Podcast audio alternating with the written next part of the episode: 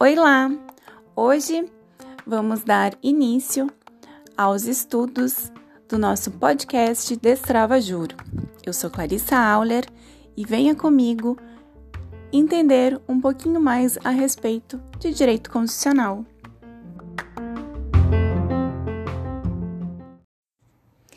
Remédios constitucionais.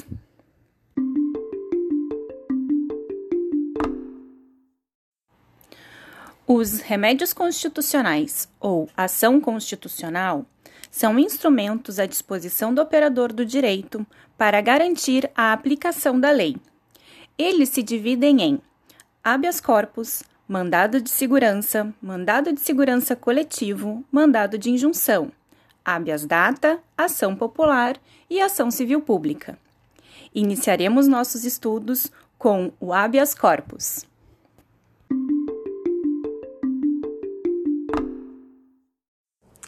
Oi lá! Como foi dito anteriormente, vamos dar início aos estudos dos nossos remédios constitucionais a partir do nosso querido habeas corpus.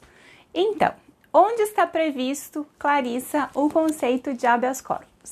Podemos encontrar este conceito no artigo 5 inciso 68 da nossa Constituição Federal. Conceder-se-á habeas corpus sempre que alguém sofrer ou se achar ameaçado de sofrer violência ou coação em sua liberdade de locomoção, por ilegalidade ou abuso de poder.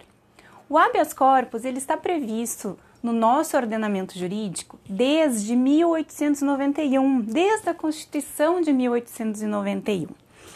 Ele, ele na, naquele período, até a existência do mandado de segurança, aplicava-se o habeas corpus para todas, para todo, toda e qualquer ações. Hoje, ele está restrito apenas às questões do nosso direito de ir e vir e permanecer. Uh, quais são os tipos de habeas corpus? Nós, podemos, nós conhecemos dois tipos, duas modalidades de habeas corpus. O habeas corpus suspensivo ou repressivo. O que, que é isso, Clarissa? Suspensivo ou repressivo? Ele é utilizado com o propósito de libertar o paciente quando já consumada a violência ou coação ilegal abusiva, ou seja, visa obter um alvará de soltura. O paciente já está preso, digamos assim, já está com seu direito de ir e vir e permanecer restrito. Então, ele deve ser impetrado em favor da pessoa que se encontra presa. E o habeas corpus preventivo? ele é impetrado com a finalidade de impedir a perpetração da violência ou coação ilegal, hipótese na qual concedido o salvo-conduto, ou seja, ele tem o objetivo de evitar que se concretize uma ameaça de prisão. Já existe uma ameaça de prisão, né? Então aqui mesmo já fala, ó, finalidade de impedir a perpetração da, da violência ou coação ilegal. Então, existe já uma ameaça e através da obtenção de um salvo-conduto, você vai evitar que essa ameaça de prisão se concretize. Tá certo? Uh, o que mais a gente pode dizer a respeito do habeas corpus? O legitimado, quem é o legitimado ativo? Legitimidade ativa para a impetração do habeas corpus é atribuída a qualquer pessoa física, tanto nacional quanto um estrangeiro, em seu favor ou de outrem e ao Ministério Público. Então, assim, ó, tanto nós brasileiros como o estrangeiro podem requerer habeas corpus. Qualquer pessoa pode requerer habeas corpus. Eu posso requerer para mim, porque eu estou sendo ameaçada ou já estou presa. Uma coisa que nos remete às aulas de direito penal na época da faculdade, que os professores falavam que a gente poderia impetrar habeas corpus no papel higiênico ou no papel de pão, porque ele não tem formalismo. Isso a gente vai falar mais adiante. Não existe um formalismo e nós podemos impetrar o nosso habeas corpus também. Não há necessidade de um advogado. No entanto, eu, como advogada, posso impetrar um habeas corpus em favor do meu cliente. A mãe do meu cliente, a esposa do, do, do meu cliente, Tô dando um exemplo, né? Então, a, a esposa da pessoa que, se, que está com a sua vida ameaçada, qualquer pessoa pode impetrar um habeas corpus para uma, uma, para uma para um terceiro e este terceiro, a pessoa que está com o seu direito de ir, vir ou permanecer ameaçado, também pode impetrar um habeas corpus. Então, esses são os legitima, legitim, a legitimidade ativa, desculpa, o trava-língua. e o sujeito passivo pode ser uma autoridade ou mesmo um particular. Ah, ressalva aqui, ó. Apenas pessoas físicas têm legitimidade ativa na impetração de um habeas corpus, tá? O passivo ele pode ser uma autoridade ou mesmo um particular, desde que o constrangimento seja decorrente da função por ele exercida. Todavia, se a detenção é feita por motivo de ordem pessoal ou mérito, capricho e não em razão da posição funcional, configura-se a hipótese de crime de cárcere privado. Ok? Ah, qual é o objetivo? Então, a gente já falou qual é o objetivo do habeas corpus, né? A liberdade de locomoção. Seu objetivo é proteger essa liberdade de locomoção de qualquer cerceamento ilegal ou praticado com abuso de poder. A gente tem que deixar bem claro que é ilegal e é praticado com abuso de poder, tá certo? É... Bom, é, a gente já falou que o habeas corpus ele não tem um formalismo, né? Então, assim, não exige nenhuma capacidade postulatória. O que, que é capacidade postulatória? Tu não precisa é, contratar especificamente um advogado para isso. Se por acaso tu já tem um advogado, teu advogado pode exercer isso para ti, mas não há necessidade, pode ser você mesmo. E, e ele não tem formalismo, né? Como a gente falou. Pode ser feito num papel de pão, em qualquer coisa.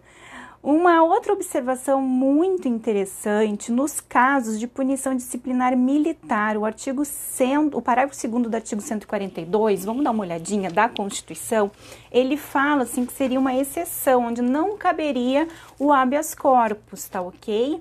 Então aqui, ó, não cabe habeas corpus em relação à punição disciplinar militar. No entanto, todavia, Neste caso, a restrição limita-se apenas ao mérito do ato, tá? Sendo cabível, aí vai caber o habeas corpus para aferir os pressupostos formais, tais como a hierarquia da autoridade sancionadora e sancionada, a pena não, vedar, não vedada pelo ordenamento e o ato praticado e sancionado. Então, digamos assim, tá?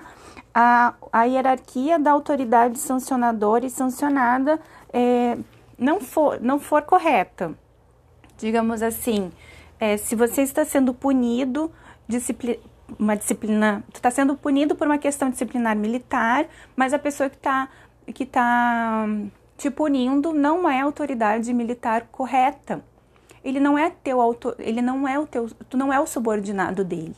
De repente é uma pessoa que não, que é teu subordinado ou de repente é um colega, alguma coisa assim, então tá errado, não é o teu chefe, não é o teu subordinado, não é a pessoa que tu é subordinada que está aplicando essa, essa, essa punição.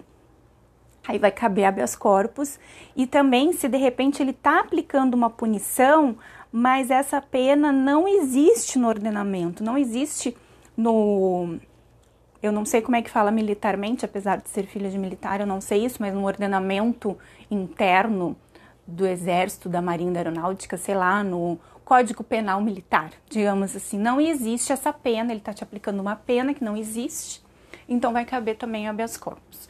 Podemos dar eh, como exceção isso. Eu acho que nós podemos finalizar e voltaremos falando de mandado de segurança. Oi lá, dando continuidade ao estudo dos remédios constitucionais, vamos falar do mandado de segurança. O mandado de segurança está previsto no inciso 69 do artigo 5 da nossa Constituição. Conceder-se-á mandado de segurança para proteger direito líquido e certo. E aqui a gente abre nosso primeiro parênteses. Direito líquido e certo, o que, que é isso? Não precisa da dilação probatória. É aquele já demonstrado na petição inicial. Não precisa rolar testemunhas, não precisa de provas concretas.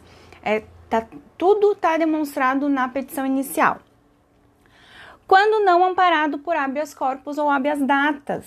Cabimento residual. O mandado de segurança é um remédio constitucional subsidiário. Então, quando não cabe um ou outro, vai caber o mandado de segurança. Ele, ele se trata de uma tutela jurisdicional que protege direito subje, subjetivo quando ameaçado e violado por autoridade pública ou agente de pessoa jurídica no exercício de atribuições do poder público. Mais um parênteses aqui, Clarissa. O que, que isso significa? Quem é esse agente de pessoa jurídica no exercício de atribuições do poder público? Uma, um exemplo super simples: educação. Educação é um direito social para todos, é uma questão de direito público a educação. Então, um agente é, de pessoa jurídica no exercício de um poder público é o próprio reitor de uma universidade privada. Por exemplo, você terminou o seu curso numa universidade privada e ele tá com e a universidade não libera o seu diploma por qualquer questão.